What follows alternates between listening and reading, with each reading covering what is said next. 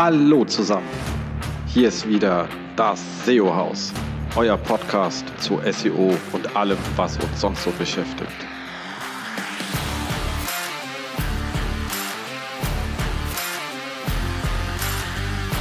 Von und mit der großartigen Lisa Stober und natürlich mit mir, Jens Faultrat.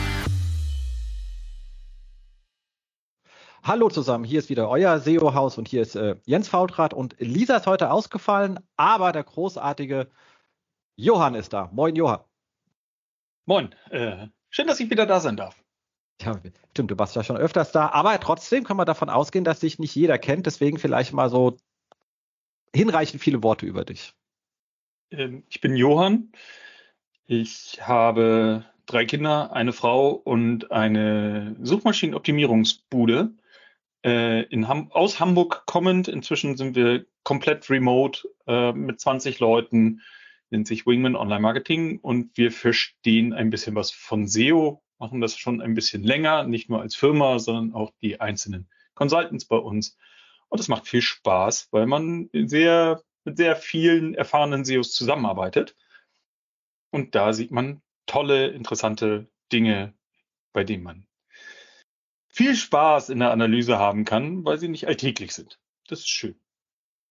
Absolut. Und eingeladen habe ich dich dieses Mal. Es gibt ja immer viele gute Gründe, dich einzuladen. Diesmal was ganz Besonderes, nämlich die SMX steht vor der Tür und du hast so einen schönen Vortrag, der heißt Beyond Crawling, warum deine Seiten nicht indexiert werden. Das ist nicht so in Klammern. Ich nehme an, es gibt auch Gründe, warum Seiten indexiert werden, wenn es ergibt sich aus der Sache heraus. Und ähm, da wir auch ein bisschen euch darauf hinweisen können, dass jetzt ja in äh, knapp drei Wochen die SMX startet und ich wirklich nur jeden dringend empfehlen kann, hinzugehen, allein schon, um dann zu schauen, ob ich so fehle, weil ich muss auch erst anfangen, meinen Vortrag zu bauen. ähm, dementsprechend habt ihr die Chance, mich fällen zu sehen und das hat man selten im Leben. Deswegen nutzt sie einfach äh, deswegen dazu. Aber kommen wir zu deinem Thema. Ähm, warum Beyond Crawling? Naja, wir, wir, wir SEOs, also wenn wir, wir sind ja jetzt beide schon länger dabei, um nicht zu sagen, wir sind alt, aber ähm, ich, ich, ich nehme dich jetzt in Sippenhaft, da kannst du dich nicht gegen wehren. Ich glaube, ich bin ähm, ein gutes Stück älter als du, passt schon. aber nicht länger im SEO, nur älter. Egal. Ähm, aber wenn, wenn wir lange dabei sind, dann, äh, oder man länger dabei ist, dann erinnern wir uns noch an die glorreichen Zeiten, in der Menschen auf die Idee gekommen sind, wenn ich nur genügend Vertipper generiere automatisch und die alle auf URLs schreibe, dann kann ich das alles gegen den Google Crawler werfen und der nimmt das dann und der schreibt es in den Index und dann ist es da und dann kann es auch ranken. So, dann hat Google angefangen, die Vertipper äh, rauszunehmen und zu korrigieren, indem wir so tolle Sachen gekriegt haben wie Google Suggest und, und ähnliche Geschichten, sodass weniger für Tipper Suchanfragen gestellt wurden. Dann hat Google das ganze Query Parsing verbessert. Das heißt, äh, dass Vertipper auch auf Synonyme gemappt wurden und dann hat man festgestellt, aha, wenn er äh, das Fahrrad ohne H schreibt, dann ergänzt sich halt das H als Suchmaschine und dann kann ich trotzdem die richtigen Suchergebnisse ausspucken. Das heißt, wir brauchen diese Vertipper-URLs nicht. Und trotzdem ist es aber noch so gewesen, dass du einfach nur URLs zur Verfügung stellen musste und der Googlebot hat die gefressen und in den Index aufgenommen. Und daher kommt, glaube ich, so eine Denke, die wir haben, oh, wir müssen prüfen, ob es ein Crawling-Problem gibt. Ist dein Crawl-Budget eigentlich ausreichend? Und meine These ist, das ist gar nicht die richtige Frage. Ähm, und das schon seit drei bis vier Jahren, aber es wird immer schlimmer die Frage ist gar nicht mehr, ob du genügend Crawl-Budget hast und ob Google die richtigen Seiten crawlt und was du denn jetzt machen kannst, damit Google mehr von den richtigen Seiten crawlt oder so. Ähm, klar kann man sich auch mit beschäftigen, aber die entscheidende Frage ist nicht, ob Google deine Seite crawlen kann, weil dafür sind die Kapazitäten immer da. Heißt nicht, dass Google das immer machen möchte, aber die Kapazitäten dafür sind immer da. Das Problem ist vielmehr, wenn deine Seite gecrawlt wurde, wird sie denn dann eigentlich in den Index aufgenommen? Und die Frage, die gucken sich leider viel zu wenig SEOs an, sondern sind, bleiben immer stehen bei, okay, ich muss mir die Logfiles angucken oder zumindest in der Google Search Console muss ich mir mal angucken, was Google denn sagt, was sie sich angucken. Und dann arbeitet man mit diesen gesampelten Daten, was jetzt auch erstmal ein erster Indikator ist. Und ist alles gut und das kann man alles machen. Und ist auch alles grundsätzlich erstmal richtig. Aber diese Frage, was landet denn tatsächlich im Index? Wie lange dauert das, bis ein Inhalt, den ich neu veröffentlicht habe, im Index ist? Wie lange dauert es, bis ein Inhalt, den ich gelöscht habe, aus dem Index wieder raus ist? Bei manchen Geschäftsmodellen ist auch das eine spannende Frage. Aber so diese Fragen, da sind wir eigentlich ähm, ein bisschen undereducated als SEOs und sollten da viel, viel mehr hingucken, ähm, weil das ist etwas Spannendes, was ich äh, im letzten Jahr gelernt habe. Ähm, ich dachte immer, naja, wenn Google eine Seite nicht indexieren möchte, ja, dann muss ich halt die irgendwie ein bisschen stärker verlinken oder dann muss ich Google einfach ein bisschen mehr sagen, dass die wichtig ist und dann wird die schon indexiert werden. Und tatsächlich haben wir im letzten Jahr gelernt im Rahmen dieses FTC-Verfahrens. Ähm, da hat sich äh, Pandu Nayak äh, Kurze Unterbrechung, dem, vielleicht ja? für den Fall, dass einer die Abkürzung nicht kennt, kurz auflösen.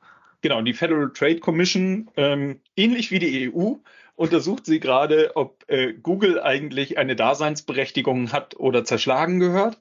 Also Google, so wie wir es heute kennen, eine Daseinsberechtigung. Oder ob man das eigentlich aufsplitten möchte, müsste. Oder ob es reicht, wenn man ein bisschen du, du, du sagt und Geld in die Staatskassen spült. Ähm, also die, die Fragen werden da verhandelt. Und in dem FTC-Verfahren geht es eigentlich vor allem um die Frage, ob Google sich einen unlauteren Vorteil verschafft hat, indem sie Apple Geld dafür geben, dass sie die Default-Suchmaschine auf Safari sind ähm, und sich dadurch natürlich jede Menge Nutzerdaten reinholen und diese Nutzerdaten natürlich einen Graben um ihr Geschäftsmodell bauen, weil ähm, diese Nutzerdaten Daten sind, die Bing nicht zur Verfügung hat und damit muss Bing eine andere Qualität an Ergebnissen liefern. So die Ausgangssituation in diesem Verfahren. Aber wir wissen ja alle, dass Google niemals nicht äh, Nutzerdaten generieren würde, sondern äh, dass sie einfach den Android-Browser oder die Chrome-Browser nach Hause telefonieren lassen, damit wir in der Google Search Console Core Web Vitals Berichte bekommen und dass das der einzige Grund ist, warum Google diese Daten erhebt und diese Infrastruktur aufgebaut hat, damit wir SEOs einen Score haben, nach dem wir optimieren können. Das ja, natürlich das Quatsch ist. Ja, genau. Ich glaube, die Core Web Vitals haben sie nur eingeführt, um der FTC zu erklären, warum sie den Chrome brauchen. Ich glaube, eigentlich machen die gar nichts, außer dass sie bunt sind und SEOs beschäftigen. Ja, ja gut, äh, ob, ob es Impact hat oder nicht, ist nochmal die andere Frage, aber wir sind uns beide einig, dass der Aufwand, ähm, den Chrome-Browser nach Hause telefonieren zu lassen und die Nutzungsdaten ja. der Seite zu erheben und zu sagen, der Nutzer oder die Nutzerin hat diese Seite geöffnet und hat gescrollt oder nicht gescrollt und so, dass dieser Aufwand für diesen Report von Core Web Vitals ein bisschen übertrieben ist und wofür könnte ich die Daten noch benutzen? Naja, klar, für, für Ranking und da wurde ja auch in diesem Verfahren einiges erzählt über äh, so Begriffe, die bisher so ein bisschen im Dunkeln waren. Also ich glaube, vorher konnten nicht so wahnsinnig viele Leute was mit dem Begriff NAV Boost anfangen. Ähm, das hat sich inzwischen schon ein bisschen gebessert. Das ist sehr erfreulich.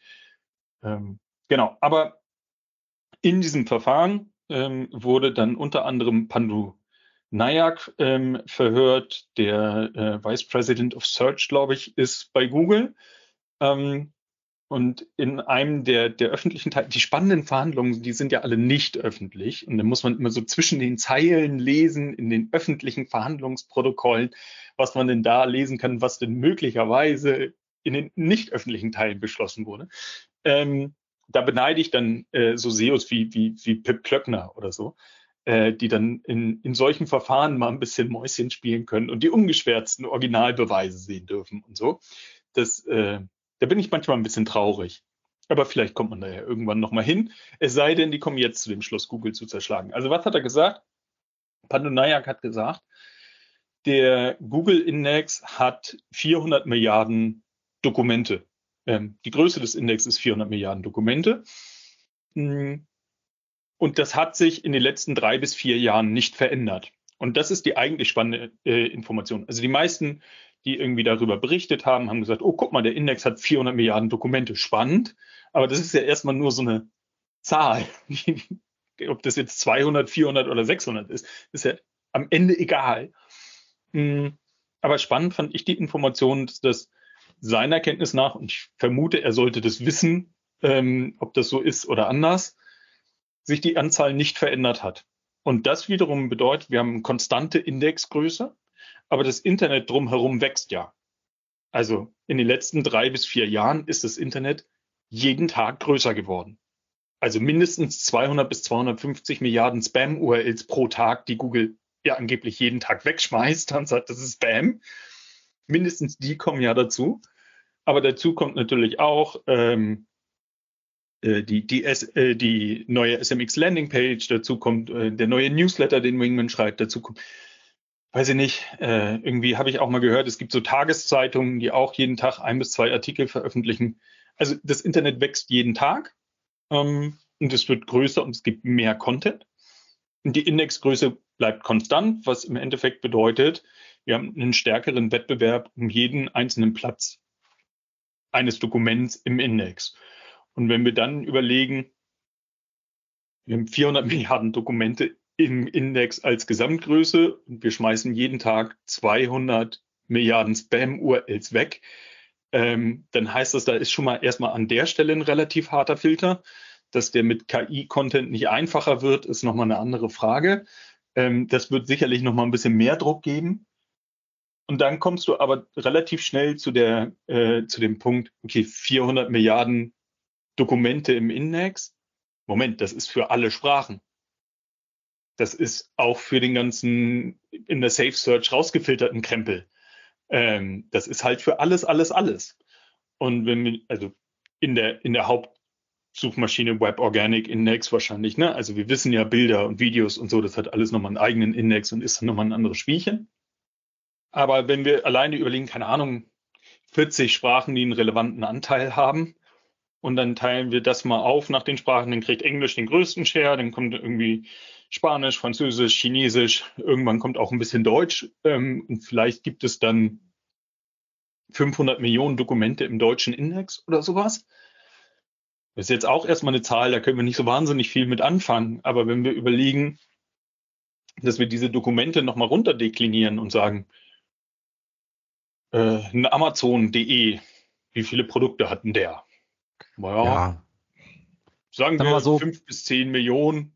Na, wenn du einen halbwegs, halbwegs großen E-Commerce-Shop hast mit einer amoklaufenden Faceted Navigation zum, dann hast du deine 500 Millionen URLs mit ein. Genau, also bei, bei, bei eventim.de haben wir beim Relaunch mal äh, 320 Millionen URLs, die Google kannte und rechnerisch zwei Milliarden gelöscht. Also das Thema Filterfacetten kenne ich noch. Ja. Aber so, Wikipedia ist gar nicht so groß. Das sind 250.000 URLs ja. oder sowas, die indexierbar sind. Das ist relativ überschaubar. So ein durchschnittlicher Publisher, keine Ahnung, so ein Spiegel, was wird der haben? Zwei bis fünf Millionen URLs oder so. Aber wenn wir überlegen, da fallen uns jetzt spontan schon ein paar Domains ein. Äh, ein Zalando, Otto ja. ist auch nicht ganz klein. Mobile.de hat auch die ganze Zeit neue Autos, die sie irgendwie inserieren, genauso wie Autoscout. Und dann gibt es auch noch Häuser, die irgendwie und Wohnungen, die verkauft werden und so weiter. Da kommt eine ganze Menge ja. Geschäftsmodelle zusammen. Und Seiten, Seiten die 181.0 1188. Ja, ja, genau. Ja, genau. 110 genau, und so weiter. Genau. Ähm, aber wenn wir die zusammennehmen, wir, uns fallen relativ schnell ein, viele Seiten ein, ähm, die mehr als zwei, drei, vier Millionen URLs haben, die indexierbar sind. Und dann sind 500, werden 500 Millionen Dokumente auf einmal nicht mehr viel. Ja. Und diese Frage fand ich spannend. Darüber habe ich viel nachgedacht, ähm, was denn das irgendwie bedeutet für so Google-Systeme. Und wenn das was für Google-Systeme bedeutet, hat das natürlich auch Impact auf unser Leben als SEOs. Ja, meistens. Ja, aber ist auch der Klassiker. Ich glaube, wenn du so in größere Seiten reingehst oder in Seiten, die so ein bisschen technisch krude sind, also jetzt nicht, dass die einzelnen Seiten doof sind, aber das System so ein paar komische Crawling-Fallen drin hat, dass du halt reingehst und dann sind halt im, in der GSC im grünen Bereich so unter 10 Prozent. Mhm. Da muss ja auch keiner Panik kriegen, weil die meisten Sachen, die da unten drüber reingehst, sagst du, okay, macht auch ganz, ist eigentlich schon sinnvoll, dass da steht, gecrawlt und nicht indexiert oder gesehen und nicht gecrawlt. Also man kommt, so, da sind ein paar Sachen drin, wo du sagst, ja, die hätte man gerne, aber die meisten, wo du sagst, okay, damit kann man leben. Und wenn du jetzt merkst, dass der entsprechende Webseitenbetreiber nicht die größte technische Kompetenz hat und denkst, scheiße, bis ich das mit dem geklärt habe, weil das sind meistens so komische Dinge, bis man die weggebaut hat, da ich einmal, okay, in Summe ist es gar nicht so schlimm. Ich glaube, der erste Wachstumshebel ist, wenn das, was ihr jetzt drin habt, was auch oft ein bisschen bananisch ist, erstmal gerade biegen, bevor wir ans Aufräumen gehen. Also es gibt selten die Fälle, wo ich das Aufräumen nach vorne, also von diesen technischen komischen äh, Dingen nach vorne mhm. schiebe, außer die Webseite ist halt signifikant groß. Aber so, solange ich unter 100.000 bin in Summe mit beiden Balken, also in der Gesamtsumme, sage ich mal, okay, will ich weg haben, aber erstmal versuche ich das, was drin ist, besser zu machen. In 90 Prozent der Fälle. Also kein, es gibt keine Dogmen, aber in 90 Prozent der Fälle. Nee, ich würde auch nie verallgemeinern, aber ähm, so ganz allgemein kann ich sagen, habe ich da tatsächlich ein bisschen noch, noch differenzierteren ähm, Ansatz, glaube ich. Ähm, sie ist auch so weniger als 100.000 äh, URLs in den beiden Berichten, kann man sich schon mal, je nach Größe der in oder Anzahl der indexierten Seiten, äh, ein bisschen zurücklehnen hast du 10.000 indexierte Seiten und 100.000, die äh, crawled not indexed oder discovered not indexed sind, dann würde ich mir das vielleicht auch nochmal anders priorisieren, als wenn da oben eine Million steht und unten steht 200.000. Ne? Also da, ja. da kann man, muss man, glaube ich, nochmal so ein bisschen Gesamtrelation packen. Gibt unter diesen ganzen Indexierungsberichten in der Search Console ja auch viele Sachen, mh, hm, die eher putzig sind. Ähm, also ja. die 404-Fehler äh, zum Beispiel finde ich immer wahnsinnig toll, weil sie mit die Leute am meisten aufregen ja, oder ja. Fragen verursachen. Ähm, und du als SEO natürlich, ja gut, aber es Ihr habt halt gelöscht. Halt und es, es, es schadet halt nicht. Ja, oder jemand hat halt einen kaputten Link ins Internet gestellt. Äh, ja, möge die Internetpolizei ja. kommen. Ähm, das das äh, tatsächlich äh, kommt ja auch kommt ja auch vor. Aber was ich was ich wirklich nochmal noch mal spannend finde, ist genau diese beiden Berichte sich näher anzugucken. Wenn wir da, wenn Leute sich da Fragen stellen, gibt es übrigens einen wunderbaren Hack. Ähm, ich wette, das hast du noch nie gemacht.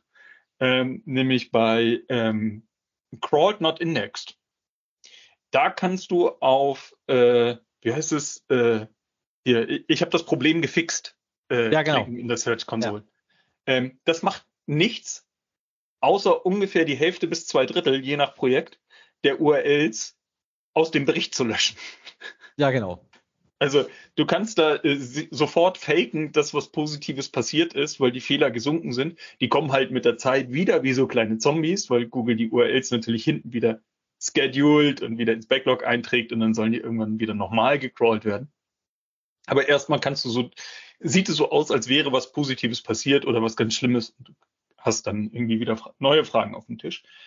Aber ich finde diese beiden, beiden Begr Berichte total spannend, weil die ja komplett andere Dinge erzählen.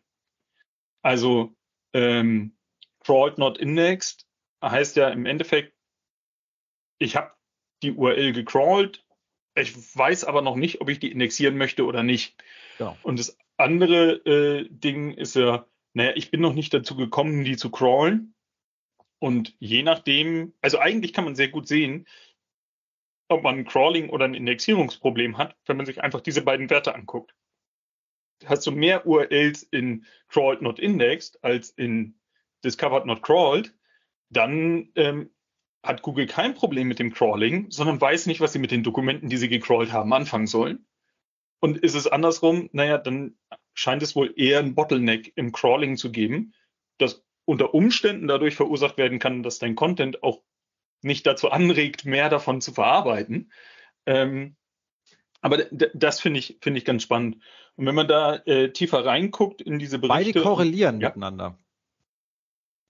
Also wenn dann Jein. gecrawlt, not indexed hochgeht, geht relativ bald danach in der Regel dein ähm, Discovered Not Crawled. Discovered Not Crawled auch hoch, weil der geht ja in der. Regel hoch, also oft, also wie gesagt, hm, mhm. aber es gibt so diesen typischen Fall, du hast so Near Sinn Content und nur Duplicate, also irgendwelche hier ähm, Röntgenarzt in Diners Werder, wo halt genau nur einer ist. Und dann ist es ja noch weniger Information als dann die Detailseite zu dem Arzt. So. Und also, also wenn du davon halt ganz viele hast oder diese Textseiten mit einem Artikel oder all diese ganzen Kram, also so. Mhm. Und dann sieht Google das und nimmt aber gleichzeitig beim Crawling gleich diese ganzen Dinger und schmeißt die auch gleich, also da geht der andere auch mit hoch, weil sie gleich sagen, aha, da wird eh das Gleiche wahrscheinlich drauf sein. Solange da hinten ich mir noch nicht klar bin und die ein ähnliches Cluster, lasse ich die erstmal hier auf dieser Stufe rumliegen. Und schieb die gar nicht den Stage weiter. Genau, beziehungsweise wenn Google eine URL gecrawlt hat, die sie vorher nicht gecrawlt hatten und sie jetzt indexieren, dann werden darauf ja wieder neue URLs gefunden, die ja wieder ins Backlog eingetragen werden und dann äh, kommt da ja auch nochmal als zusätzlicher Effekt ähm, was dazu. Spannend finde ich, ich meine, du arbeitest ja auch viel mit Newskunden und dann hat man ja automatisch irgendwie relativ viele URLs und dann ist dieser Bericht ja immer nicht auszuwerten. Mhm. Weil du draufklickst und dann kriegst du 1000 Sample-URLs und dann guckst du dir die an und siehst du, die sind alle von gestern oder vorgestern. Ähm, und dann guckst du dir die Einzel-URL an, Inspect URL und dann siehst du, aha, ist ja indexiert. Warum stehen die denn in dem Begr Bericht, ich wurde gecrawlt und nicht indexiert? Weil dieser Bericht ja nur alle paar Tage aktualisiert wird, was ja auch nicht immer schön ist. So in Relaunch-Projekten und so weiter habe ich da schon mehrfach gegen diesen Bericht geflucht. Ähm, und mir gewünscht, dass der häufiger aktualisieren würde und finde auch diesen Intervall immer sehr komisch, indem er aktualisiert. Aber ähm, wenn man sich ältere Domains oder nicht ältere, kleinere Domains nimmt, ähm, dann macht man teilweise sehr putzige Beobachtungen ähm, dabei. Also ich habe zum Beispiel das mal für unsere Domain ähm, angeguckt, äh, die wgmn.de. Ähm, der älteste Artikel, den wir da drin haben, der crawled not indexed ist, der ist jetzt fast zwölf Monate alt. Also der wurde vor fast zwölf Monaten gecrawlt. Das heißt, Google hat diesen Inhalt gecrawlt und zwölf Monate lang bleibt dieses Ding auf diesem Status und Google weiß nicht, was sie damit anfangen sollen. Die haben keine Ahnung. Das ist ein Newsletter, das ist natürlich, ne, unsere Newsletter, die haben eine lustige Headline, einen dummen Spruch am Anfang äh, und dann kommen weitere fünf zusammengewürfelte Artikel über SEO, die inhaltlich zwar irgendwie total nett sind, aber äh, die Überschriften jetzt auch nicht optimiert sind auf bestimmte Abschnitte. Und das ist so eine Seite, mit der weißt du halt auch nicht, was an, anzufangen ist damit. Ähm, und dazu kommt es von einer kleinen, unbedeutenden deutschen Domain. Äh, ja gut, ne? Also ist für Google auch ein schwieriger Case, insbesondere wenn da jede Woche irgendwie so eine neue URL nach diesem Muster dazukommt. Ähm, aber das, das finde ich total spannend. Also die, diese Pipeline ist so langsam geworden, die Indexierungspipeline, und wird so krass priorisiert. Das merkt man nicht so richtig, wenn man irgendwie mit Publishern arbeitet, was ich auch viel tue, wo du, wo du dann zwischen Crawling und Indexierung manchmal echt das schnell geht. Ähm, und es relativ selten ist, dass du da längere Zeit hast, zumindest für Artikeldetailseiten, ähm, für, für Kategorieseiten oder so, da kann das irgendwie nochmal anders aussehen. Ähm, aber wenn du dir die alten Sachen anguckst und du nimmst dir dann eine Sitemap mit den Artikeln aus 2017 oder sowas und fragst für die mal ab, wie ist denn deren Indexierungsstatus für so ein Sample von 2000 Stück oder so, dann hast du da super viele, die crawled not indexed sind und das aber auch schon über einen längeren Zeitraum und das nicht nur bei einer Domain, sondern bei ganz vielen. Und ähm, das finde ich, finde ich spannend, weil wenn du mit den, mit den Googlern redest, dann sagen die auch, hatte ich eine sehr schöne äh, Begegnung auf der SMX Advance mit, äh, mit Martin Split. Ähm, und dann äh, kam auch jemand an und sagte, oh, und äh, Crawling und das ist alles so schlimm und so weiter. Und Martin meinte, naja, Crawling ist am Ende, das ist ein gelöstes Problem. Ja, aber das ist ja so teuer für Google. Nö, eigentlich ist Crawling nicht so teuer für uns. Und dann meinte er, ja, aber wenn ihr die ganzen Seiten rendern müsst, wenn ich das irgendwie mache und ich mache das mit einem Screaming Frog, ähm, dann, dann schaffe ich ja nur ein Zehntel der URLs, wenn ich das JavaScript anmache, als wenn ich irgendwie das ohne JavaScript mache. Das heißt, bei euch müsste ja auch ungefähr Faktor 10 das JavaScript-Crawling teurer sein als das HTML. Und dann war Martins Reaktion auch mehr so, naja, ja, das mag sein, aber das ist trotzdem nicht, nicht das, was teuer ist, ähm, sondern was halt dann am Ende für Google teuer wird das ist tatsächlich die Indexierung. Also tatsächlich diesen Artikel zu nehmen, oder das, Dokument zu nehmen, zu gucken, was sind die wichtigen Begriffe hier und sich zu überlegen, wie schreibe ich das denn jetzt auf welche Posting-Lists drauf? Ich habe meine Posting-List zum Thema Schuhe, keine Ahnung, ne? also der Term Schuhe steht im Index ähm, und dann stehen ja die ganzen Dokumente zu diesem Term da im Inverted Index daneben und die sind ja nach, in irgendeiner Form priorisiert. Und dazu überlegen, dieses Dokument, das ich hier gerade habe, das versuche ich in diese Liste einzutragen und muss das da irgendwie einpriorisieren zwischen dem ersten Dokument und dem 500.000. Dokument, das ich für Schuhe bereits dastehen habe. Und das finde ich, äh, finde ich total spannend, dass dieser Prozess für Google so wahnsinnig teuer geworden ist, ähm, dass Google sagt, wir trauen uns erstens nicht, die Indexgröße zu erhöhen, denn wenn wir das tun, dann wird dieses, ich muss das Dokument hier einsortieren, Problem irgendwie noch schwieriger. Und zweitens, dieses Problem, das Dokument zu verarbeiten und dort einzusortieren, dass es so lange, dass es günstiger ist, ein Dokument in dieser Pipeline zu halten und ewig Kreise drehen zu lassen für bis zu zwölf Monate, dass ich das Ding Kreise drehen rund um diesen Index, bis ich irgendwann den Slot gefunden habe, um zu sagen, okay, jetzt kann ich es einsortieren das finde ich architektonisch total spannend und muss natürlich Impact auf unsere Arbeit haben. Ähm, wenn man sich anguckt, was wir dafür, ähm, also Google sagt natürlich immer, ja, mach halt besseren Content. Diese Antwort kennen wir und die ist auch nicht ganz falsch. Ähm, aber äh, ne, was, was für Signale können wir denn eigentlich senden und aussteuern, um unsere Wahrscheinlichkeit zu erhöhen, dass unser Zeug in den Index kommt? Denn wenn wir unser Zeug nicht in den Index kriegen, dann kann es nicht ranken. Also ist ja völlig egal, wie es in den Index kommt. Hauptsache es steht da drin. Denn wenn es nicht da drin steht, wird es mit dem Ranking wahnsinnig schwierig. Absolut. Absolut. Ähm, da bin ich kann ich auch wieder nur unterschreiben. Was jetzt, ja, wobei ich, wie gesagt, das von der Architektur, die Sachen irgendwo zwischenzuspeichern, sehr gut verstehen kann, wenn man sich ein bisschen mal an den Haaren herbeigezogenerweise sich die Google BigQuery-Kostenstruktur mal anschaut, das siehst ja auch, wie viel teurer Processing im Vergleich zu Storage ist. Also Storage ist halt wirklich nicht teuer und da irgendetwas dumm irgendwo hinzuspeichern, bis man mal Zeit hat, es irgendwann weiter zu verarbeiten, wird wahrscheinlich auch dem, äh, im Null-Komma-Bereich irgendwie aufschlagen, was die Kosten betrifft. Ja.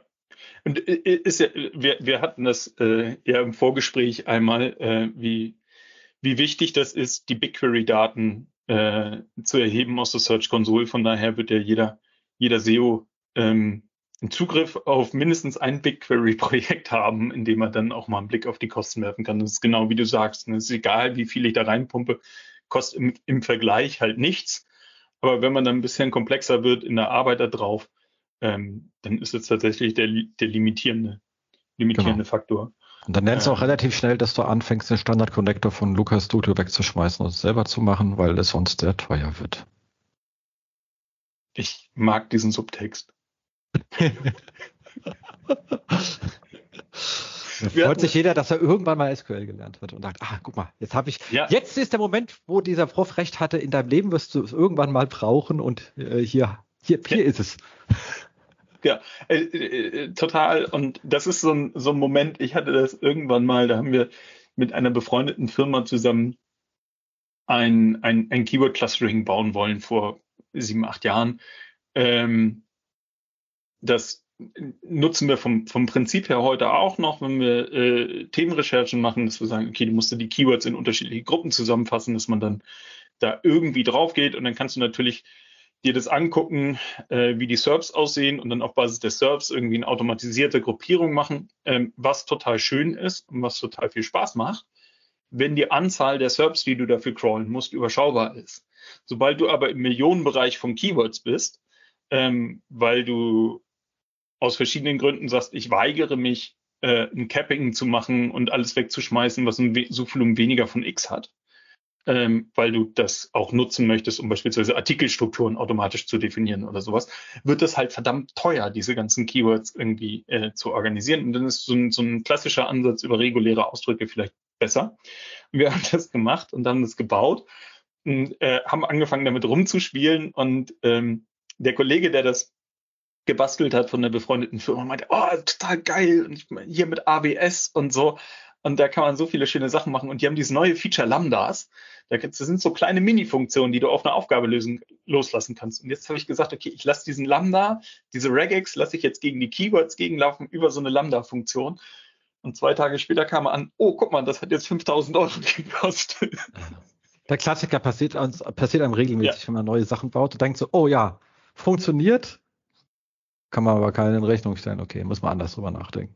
Genau, nee, aber Processing ist teuer, Storing ist billig. Ähm, ist, glaube ich, ein ganz, ganz guter Grundsatz. Aber das ist genau der Punkt, weswegen ich sage, wow, das mit diesem Index, wir wissen so wenig ähm, am Ende darüber, wie der tatsächlich strukturiert ist. Ähm, wir wissen, ähm, ja, wir haben Annahmen darüber, was denn mit Entitäten im Index ist oder nicht im Index ist und passiert und hilft das denn eigentlich Entitäten mit in die äh, strukturierten Daten zu schreiben und aufzuführen und klar erkennbar zu machen, hilft das denn eigentlich möglicherweise für die äh, Indexierung oder nicht? Äh, und was für Informationen speichert Google denn eigentlich zu einem einzelnen Dokument im Index ab? Ähm, so solche Fragen, ähm, die möchte ich auch noch äh, in dem Vortrag dann durchgehen und mal gucken, was, was ist denn eigentlich der aktuelle Wissensstand, den wir so da draußen haben, weil wir darüber natürlich viel besser priorisieren können, welche Maßnahmen wir durchführen wollen, genau wie du sagst. Will ich das jetzt eigentlich reparieren oder muss ich mir erstmal andere Sachen angucken? Geht es mehr um die Inhalte oder habe ich hier eher ein technisches Problem?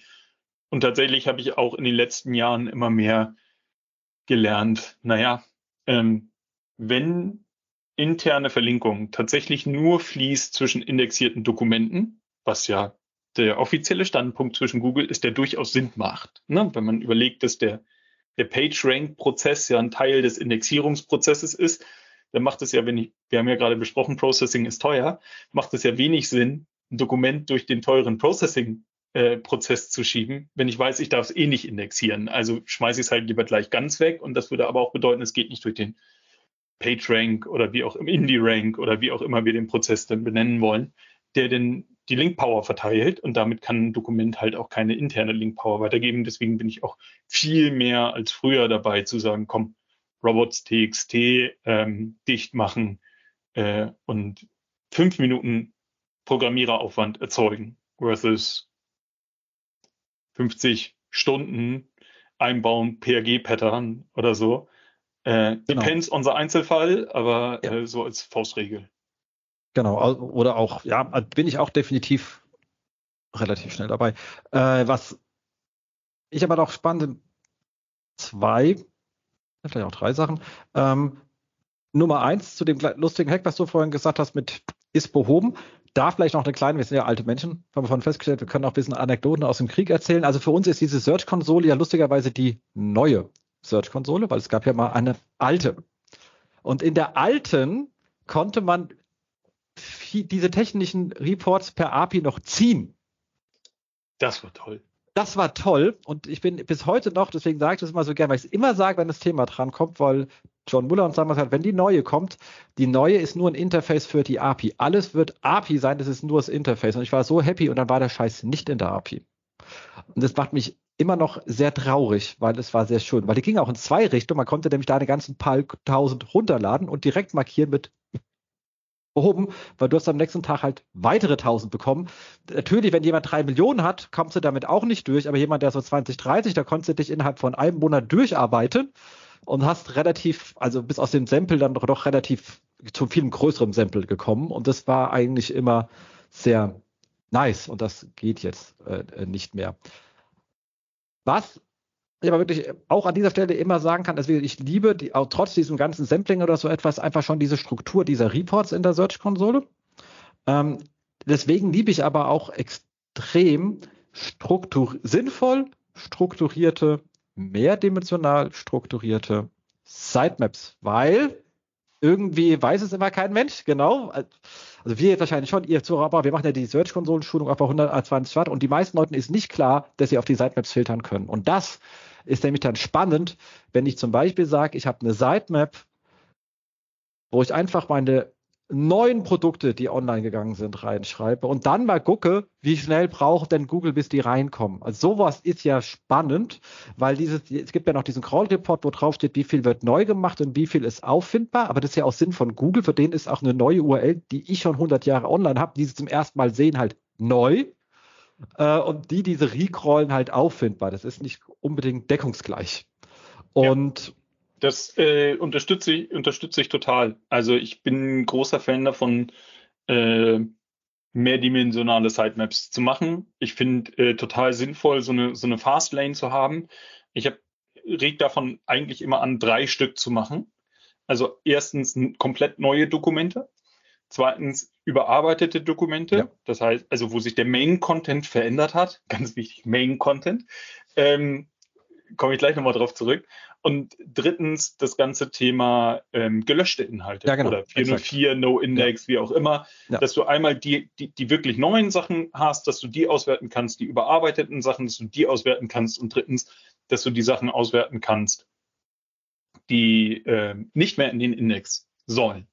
Und da ist dann immer so ein bisschen vom Einzelfall abhängig, aber grundsätzlich einmal, das haben viele tatsächlich Sitemaps gestaffelt nach Template.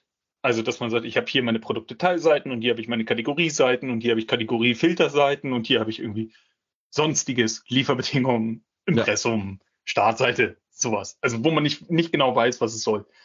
Ähm, aber ich würde auch immer noch mal, äh, je nach Business Case, ein Stück weitergehen und sagen, okay, wenn du, macht es Sinn, einmal alle Seiten nach Brand aufzulisten, damit du schnell gucken kannst, welcher Brand hat denn wie viel, nicht nur Seiten im Index, sondern du kriegst ja auch die Möglichkeit, dir dafür die Impressions direkt anzeigen zu lassen. Ja, genau. Ähm, und das ist tatsächlich für so, für so schnelle Analysen äh, total hilfreich und auch äh, insgesamt zu gucken, dass man wenn man jetzt einen Fokus auf eine bestimmte Brand hat oder so, dass da nicht zu viele URLs in der Sitemap drin sind, weil du dann ja, wenn du 2000 URLs pro Sitemap dir als Limit setzt, beispielsweise, äh, hängt davon ab, wie viele Seiten man hat, ob das sinnvoll ist oder nicht. Aber bei 2000 kannst du für jede einzelne URL in dieser Sitemap sagen, ob sie indexiert ist oder nicht. Ja. Ähm, und das ist eine total wertvolle, äh, wertvolle Geschichte. Und da finde ich, ähm, genau, also sich da nochmal intensiv Gedanken darüber zu machen, was mache ich denn eigentlich mit meinen Sitemaps, wie strukturiere ich die, warum strukturiere ich die so und nicht anders? Und da ein bisschen Energie reinzustecken. Das ist auf jeden Fall sinnvoll, weil wir wissen, dass die Sitemaps Google wahnsinnig wichtig sind ähm, und immer wichtiger werden, ähm, insbesondere äh, wenn man einen vernünftigen Shop hat, äh, dass da auch so Modification Date und so, wenn das gepflegt ist, dann ist das tatsächlich für Google auch eine sinnvolle Geschichte. Die meisten haben es halt leider nicht richtig gemacht und das ist mal wieder, warum viele SEOs keine schönen Dinge haben dürfen, ähm, weil es wieder Leute falsch verwendet haben, bewusst oder unbewusst ist ein anderes Thema, aber ja, genau. Aber grundsätzlich, wenn man lang genug Google zeigt, hey, mein, meine Last Modifieds, die stimmen, ähm, dann ist das total hilfreich, die da, die, die da reinzuschreiben, um dann auch damit arbeiten zu können. Absolut. Absolut. Und das ist natürlich dann noch auch spannend für, für uns jetzt so, wenn man sagt, hör mal zu, ich fange an, intern irgendwelche Dinge anders zu verlinken. Dann muss mir klar sein, dass ich nicht weiß, wann Google das sieht. Yes. Das ist für Leute, die extern Links holen, am besten nachträglich in schon bestehende Dinger rein. Finde ich auch immer sehr süß, wenn die sagen, guck mal, hier in dem Monat haben wir diese Links aufgebaut, Reports. Also weißt du, ihr macht das nicht, wir machen es auch nicht, weil wir lachen immer nur, wenn ich es bekomme und dann Leute anfangen darüber zu diskutieren und sagen, Kinder, ihr diskutiert, ist halt schon Cargo-Kult, weil weiß ja gar nicht, wann Google das Ding sieht. Vielleicht sieht es jetzt auch erst nächste Dekade oder so. Weiß keine Sau. Ja, das, das ist das eine mit, mit, mit, mit Backlinks. Aber viel schlimmer finde ich das tatsächlich noch bei interner Verlinkung. Also es macht es wahnsinnig ja. schwer auszuwerten. Auch AB-Tests zum Beispiel. Ja, oh, also ja. SEO-AB-Test funktioniert ja in der Regel so, dass du ein Testsample hast und, äh, mit einer A-Gruppe ja. und mit einer B-Gruppe, die machst du möglichst gleich, dass die aus ähnlichen Keyword-Kategorien ähnliche Suchvolumina und so weiter und so fort haben, dass du da auch möglichst Überschneidungen äh, drin hast, also von, von Keyword-Gruppen und Suchgruppen und so weiter und so fort, dass es möglichst vergleichbare Gruppen sind. Und dann behandelst du Gruppe A und B. Ähm, und du musst aber dafür sorgen, dass beide Gruppen eigentlich zum Launch-Datum deines Tests gleichzeitig von Google gecrawlt werden. Und das wiederum ist noch manageable. Also du kannst das organisieren, dass Google die alle zum gleichen Zeitpunkt crawlt und du kannst das validieren durch die Sitemap. Was du aber nicht weißt, und es betrifft die Gruppe, die du nicht verändert hast, nicht ganz so stark wie die Gruppe, die ein Treatment bekommen hat, ähm, aber du weißt halt nicht, zu welchem Zeitpunkt die Änderung denn tatsächlich im Index angekommen ist.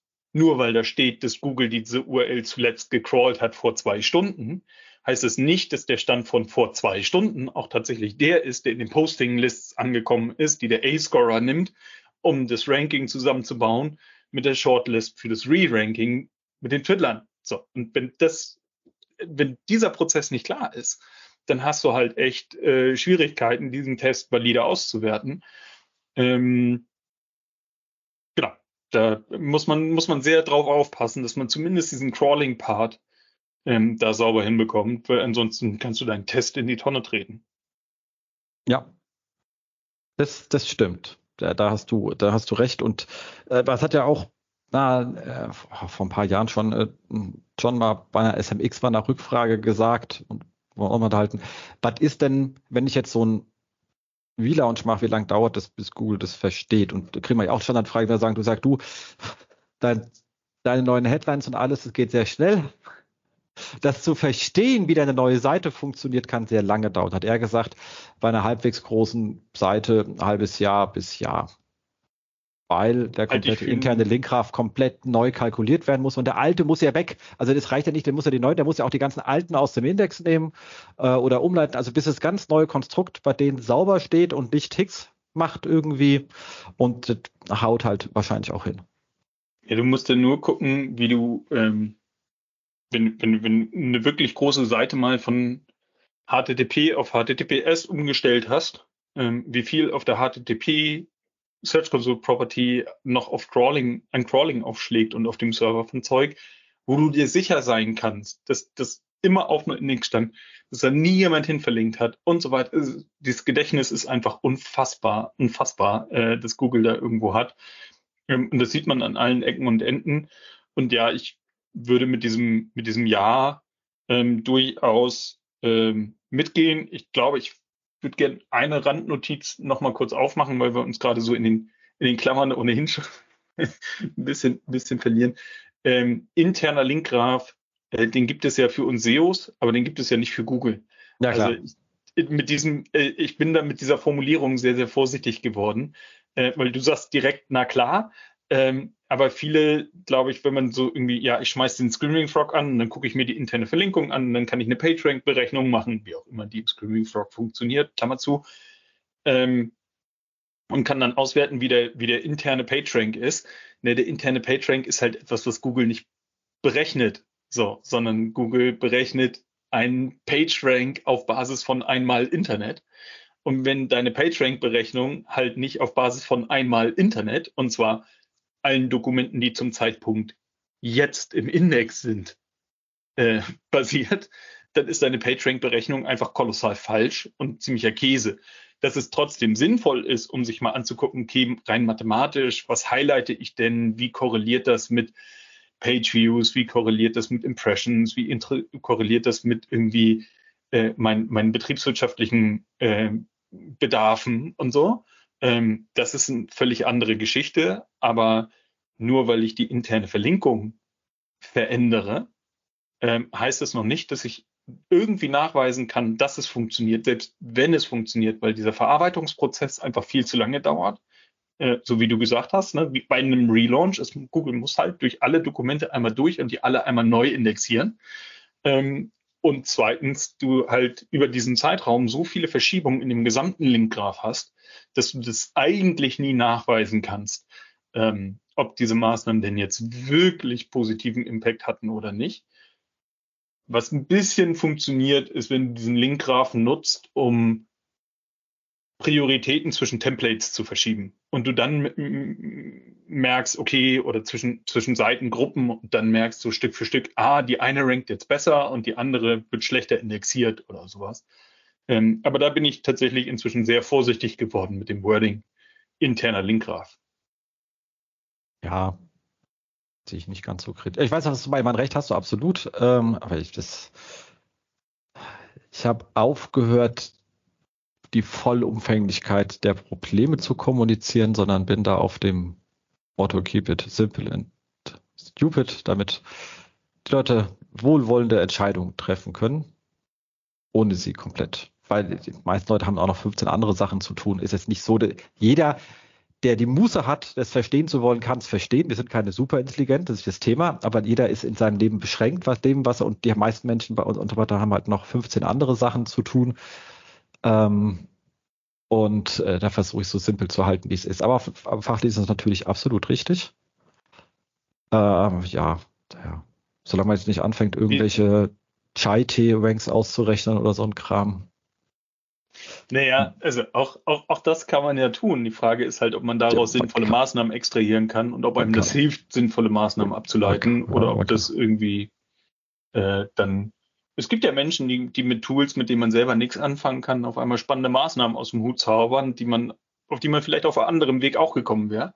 Ähm, ja, aber das liebe ich an unserer, das liebe ich an unserer Wirtschaftsform. Am Ende müssen wir alle halbwegs effizient sein, sonst geht unser Unternehmen kaputt. Ein Leben ist kein Ponyhof und wenn du forschen willst, gern die Uni. Äh, oder zu dem Frauenhof oder sonst irgendwo hin. Dementsprechend bin ich da sehr relaxed. Ja, oder, und wir haben ja trotzdem noch genug Zeit, Dinge auszuprobieren. Zum Deutschen ja. Institut für Normung kannst du dann auch gehen, wenn du forschen möchtest. Exakt. Nee, ich glaube, die, die, die Normen, die, die forschen ja nicht. Aber da, da, spannende Frage. Können wir da einen Abbinder drauf machen? Ich finde das spannend. Ich werde ja immer gerne bei deinen, ich habe dich auch mal in der Liste der Dinge, die ich ansehen will. Wir laufen, glaube ich, nicht parallel, das ist ganz gut. Sonst wird das immer schwer mit dem Ansehen. Ähm, ich bin auch äh, der letzte Slot vor dem Abbinder-Slot. Da ist eh keiner mehr.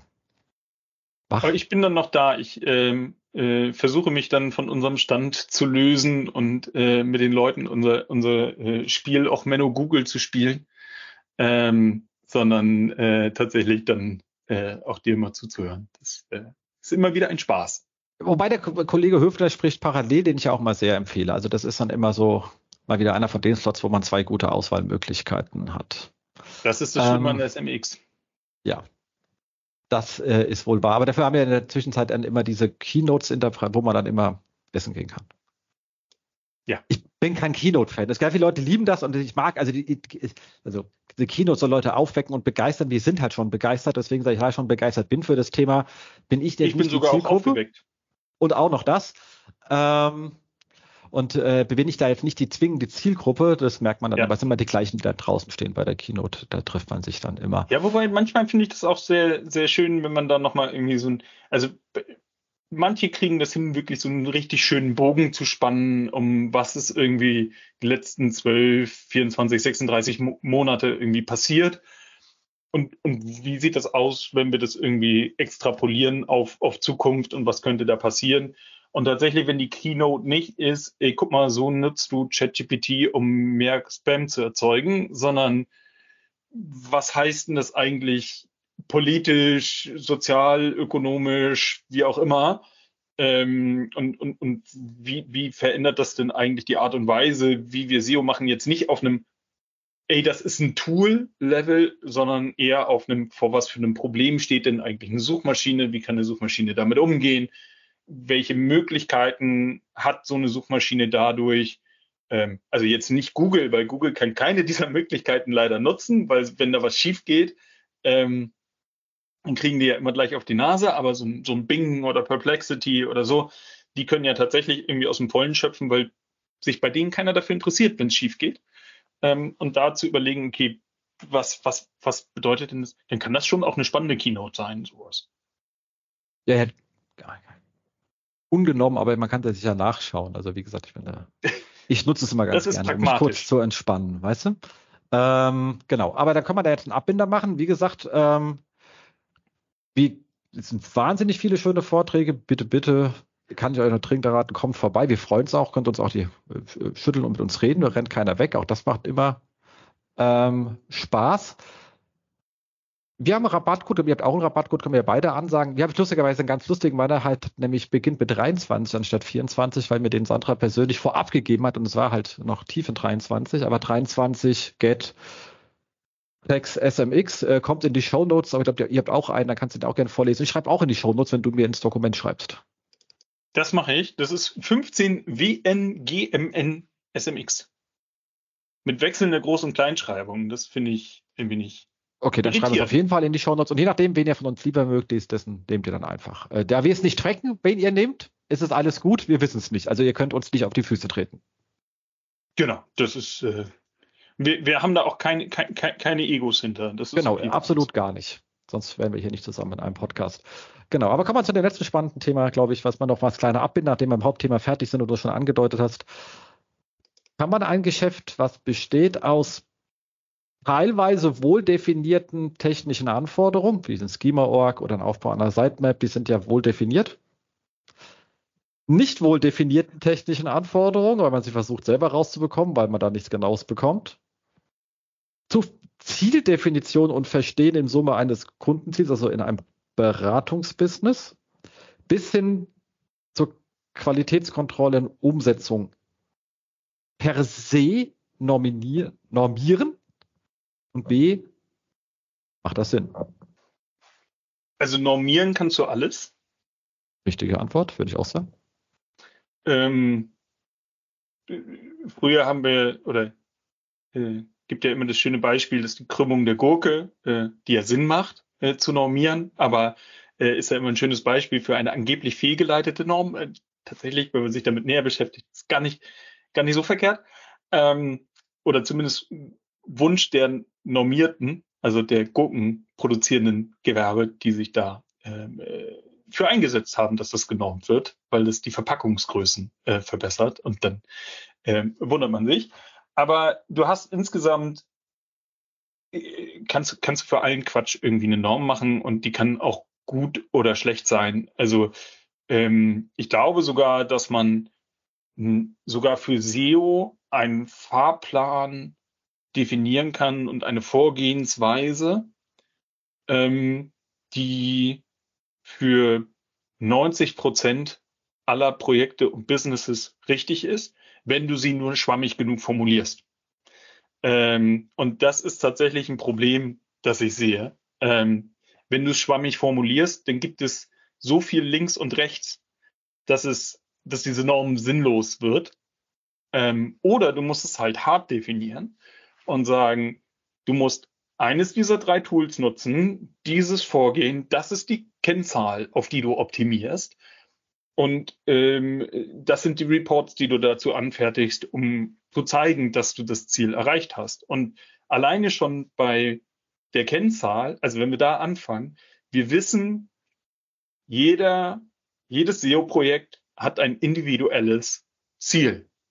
So, und wenn wir anfangen bei dem individuellen Ziel, dann ist das bei dem einen vielleicht Reichweite, bei der anderen ist es Umsatz und der dritte sagt, Umsatz kann gerne konstant bleiben, aber ich möchte meine Marge erhöhen, indem ich mehr von dem irgendwie verkaufe in meinem Online-Shop.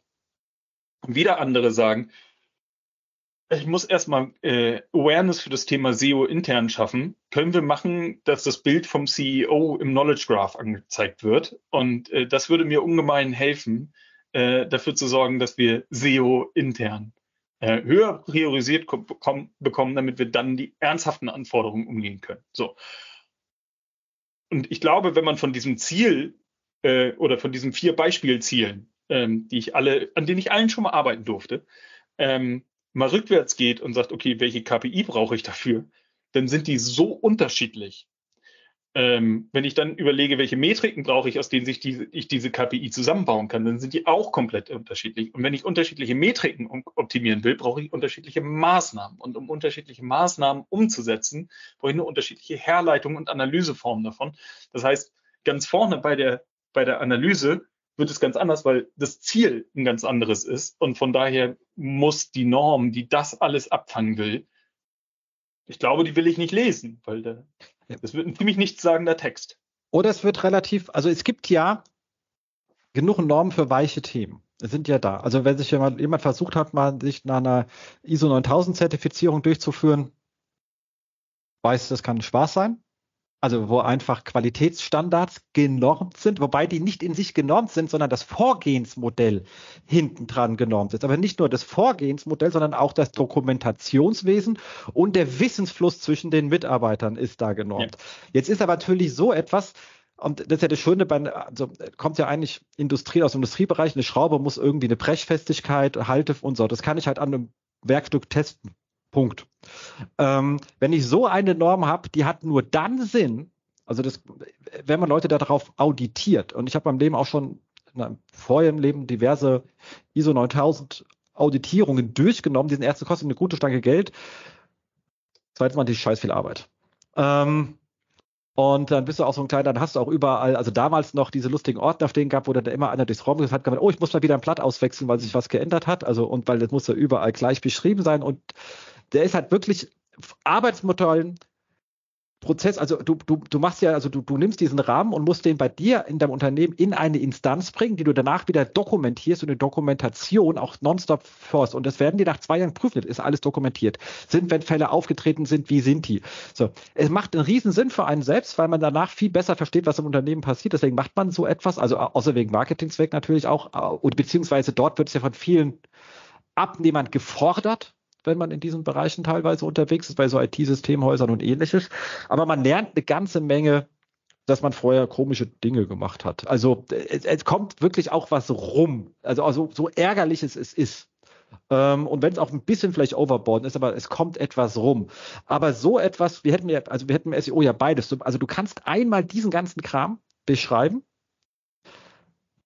Wobei ich fragen möchte, wer will das freiwillig tun? Weil das ist schwer. Also wir reden jetzt nicht von so 20 Seiter oder so etwas, sondern ja, vor allem, weil wenn wir nochmal ganz kurz berücksichtigen, dass die meisten oder dass viele SEOs schon Schwierigkeiten haben, die relativ gut und einfach verständlich beschriebenen Dokumentationen von Google, die öffentlich verfügbar sind, zu finden, zu lesen, zu verstehen. Ähm, da fängt es ja schon an. Und wenn ich mir dann vorstelle, dass du so ein Projekt äh, irgendwie hast, ähm, in, einem, in einem Geschäft, das ja auch viel mit Kreativität zu tun hat, dass du einen kreativen Lösungsweg findest, wie du denn jetzt diese konkrete Herausforderung löst und angehst und bearbeitest, ähm, das äh, genau. nicht ganz so Aber schön. Genau, aber trotzdem, man, kann schon sagen, man kann Prozesse, wie läuft Kundenkommunikation, wie läuft Dokumentation ab. Also ich sage das ja nur deswegen, ich meine, bin ja lang genug hier, du hast ja auch ein paar von diesen Beschwerdefällen beim BVDW mitbekommen und also wo Leute sich beschwert hatten, dass Leute gegen Code of Conduct verstoßen haben, also Kunden. Und wenn dann so Sachen rauskommen, dass die Rechnungsstellung nicht nachvollziehbar war, also auch noch 50.000 Mal Nachfragen schlicht nicht dokumentierbar war, was da passiert ist ja. Da sage ich, ich glaube, das würde der Branche offensichtlich gut tun. Vielleicht würde auch ein Buchhaltungskurs schon ausreichen, ähm, aber den kann man nicht auf die Webseite kleben und mit äh, angeben. Also das würde schon gut tun. Manchmal aber, ist es ja auch ein, eine Frage von Moral und Ethik. Das aber. kommt, das kommt auch hinzu, wollte ich jetzt allerdings nicht, also genau. Ähm, aber wenn man so etwas tut, also ich würde so etwas nie mischen mit nebenher einer Möglichkeit technischer Anforderungen rein, weil das sind zwei grundverschiedene Themen.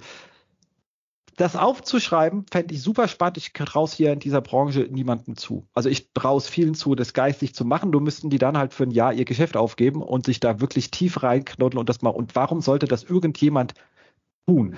Und dann hat das Ganze auch nur einen Sinn, wenn es keine Spec wird, sondern wie eine ISO. Etwas, was man auditiert, was wiederum dann aber nicht wie so ein lustiges, also wie das BVDW-Siegel, was ja auch da ist, ähm, irgendwie 2000, 3000, was kostet, irgendwas in dem Dreh rum kostet, sondern eher Richtung 30.000, weil da gehen Leute rein, müssen das ganze Ding prüfen. Also so, wenn man da so etwas machen will, jeder, der es macht, kriegt von mir eine Erdenmedaille verliehen, finde ich super aber dann ist er auch ein Jahr beschäftigt oder zwei Jahre und mit Einwürfen und hast du nicht gesehen, wahrscheinlich wird es eher ein Fünfjahresprojekt, keine Ahnung, wie lange man für so etwas braucht. So, die technisch harten Sachen brauche ich nicht zu zertifizieren, da gibt es technische Dokumente, also die liegen bei W3C, die liegen bei Google, die liegen bei Schema.org, also das ist wohl definiert.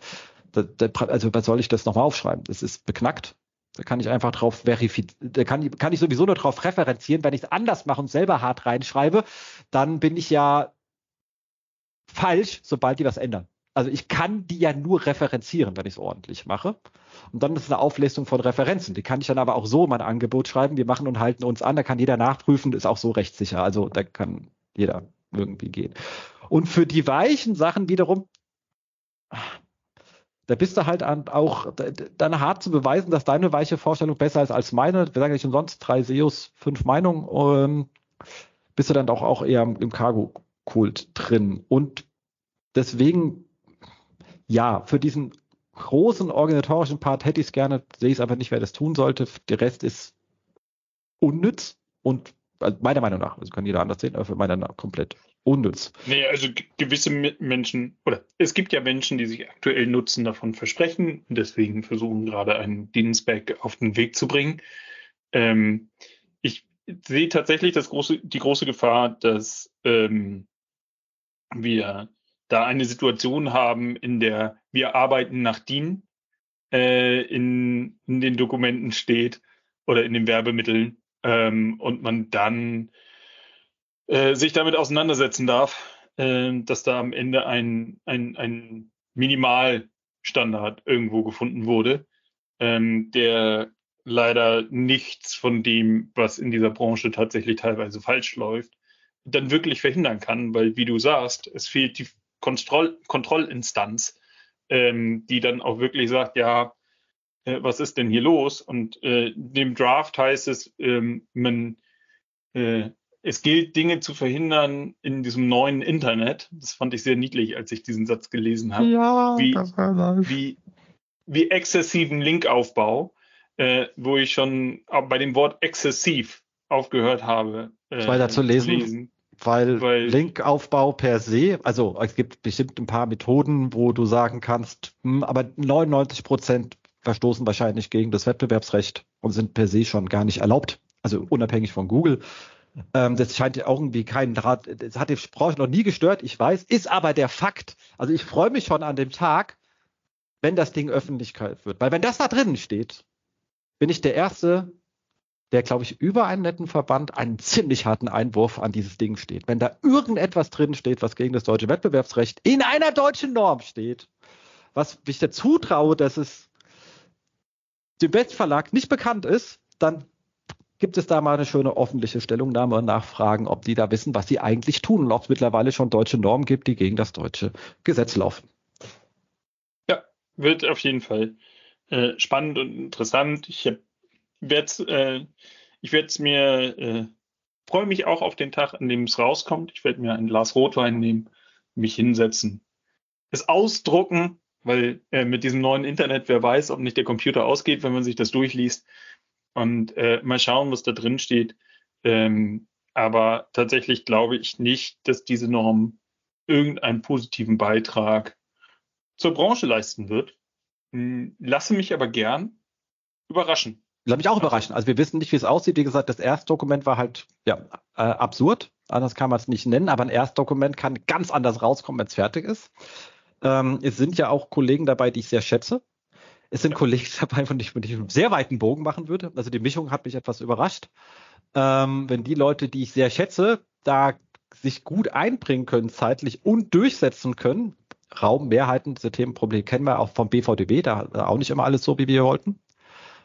Ähm, dann kann es ein hinreichend gutes Papier werden, mit dem wir gleich Probleme haben. Immer noch das Thema, es gibt keine Kontrollinstanz. Also das heißt, das Problem ist nicht gelöst, aber es hat inhaltlich gut. Wenn das so wird, gratuliere ich den Kollegen auch mit allem. Und ich wünsche ihnen auch, dass es wird. Das wäre für mich der schönste Ausgang an der, ja. an der Geschichte, weil Stress brauche ich eigentlich gar nicht im Leben.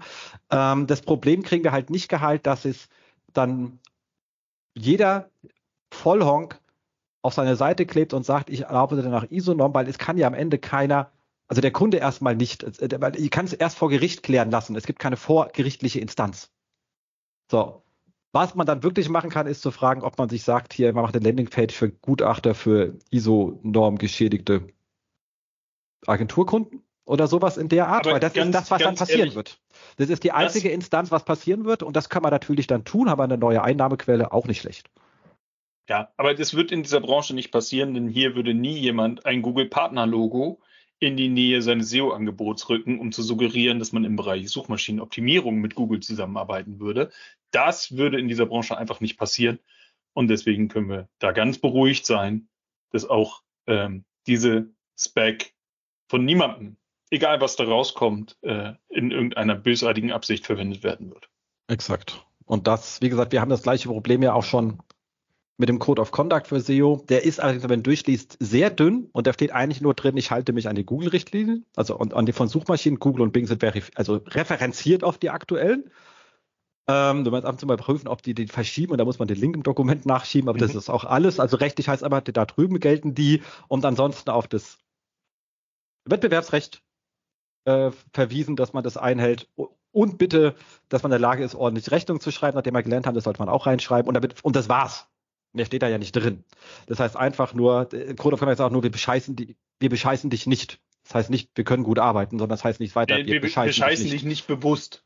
Genau, exakt. Und mehr macht das Ding nicht, aber trotzdem gibt es ja für den Fall, da man es nur unterschreibt, das gleiche Problem, gibt es ja den Beschwerdebeirat, wo man sich als Beschwerde hinwenden kann. Und das, diese Instanz fehlt halt einfach ein, wenn zumindest so ein vorgerichtlicher Erklärungsprozess eingeschaltet, der einfach zu begehen ist erstmal, ohne viele Kosten für irgendeine Seite, auch nur das Risiko hat, dass man halt entzieht, dass man das weiter noch nennen darf und es öffentlich sagt. Also es gibt auch nur Shame und sonst keine Strafe, ist schon mal der erste Schritt. Und dass unsere Zertifizierung nicht perfekt ist, wissen wir auch, weil das hat auch immer das Problem, ich kann zwei Projekte prüfen, ich habe keine Ahnung, ob die anderen 5000 Projekte von dieser Mensch, der das einreicht, in Ordnung sind. Wir haben uns viel Mühe gegeben, dass wir als Prüfer nicht wissen, wen wir prüfen, dass es anonym ist, also dass keine Befindlichkeiten, keine sonst was reingeht. Das haben wir sauber, also, hm.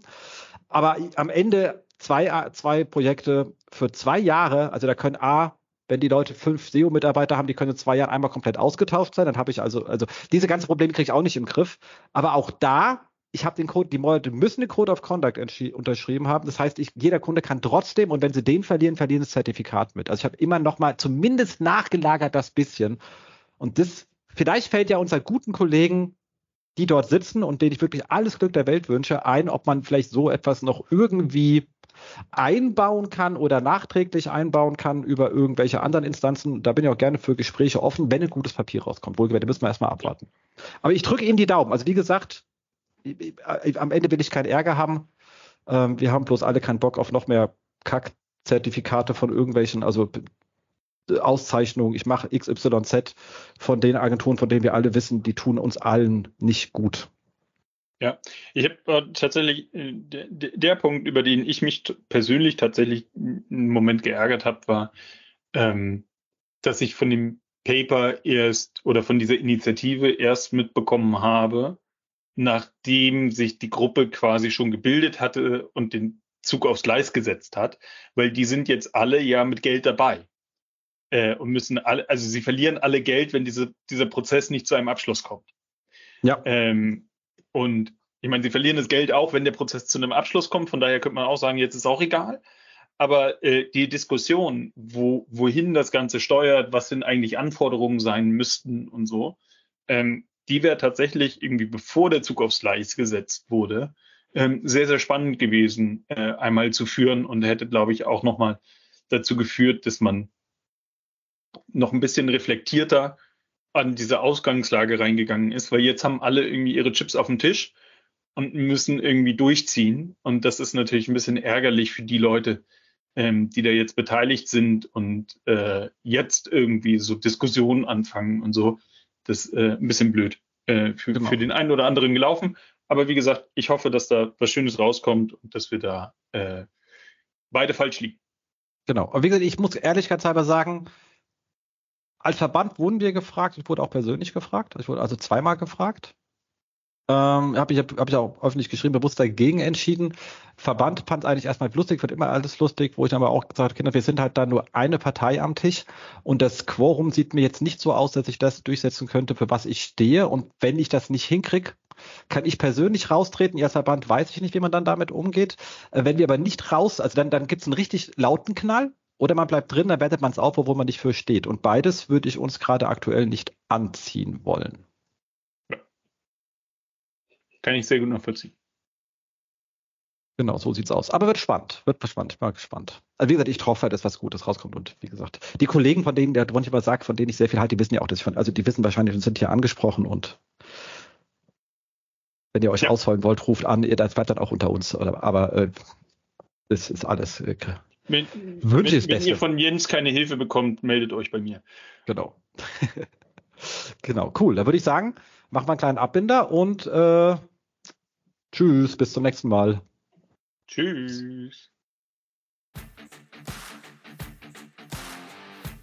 So, und da ist sie schon wieder zu Ende, die heutige Ausgabe vom SEO-Haus. Lisa und ich hoffen, euch hat die Sendung gefallen. Wir freuen uns auf Feedback, gerne direkt in den sozialen Medien per Direktnachricht oder Mail. Und bitte bewertet uns auf den Podcast-Plattformen eures Vertrauens und empfehlt uns gerne weiter. Wir hoffen natürlich, dass ihr auch das nächste Mal wieder dabei seid und wünschen euch bis dahin Happy Optimizing!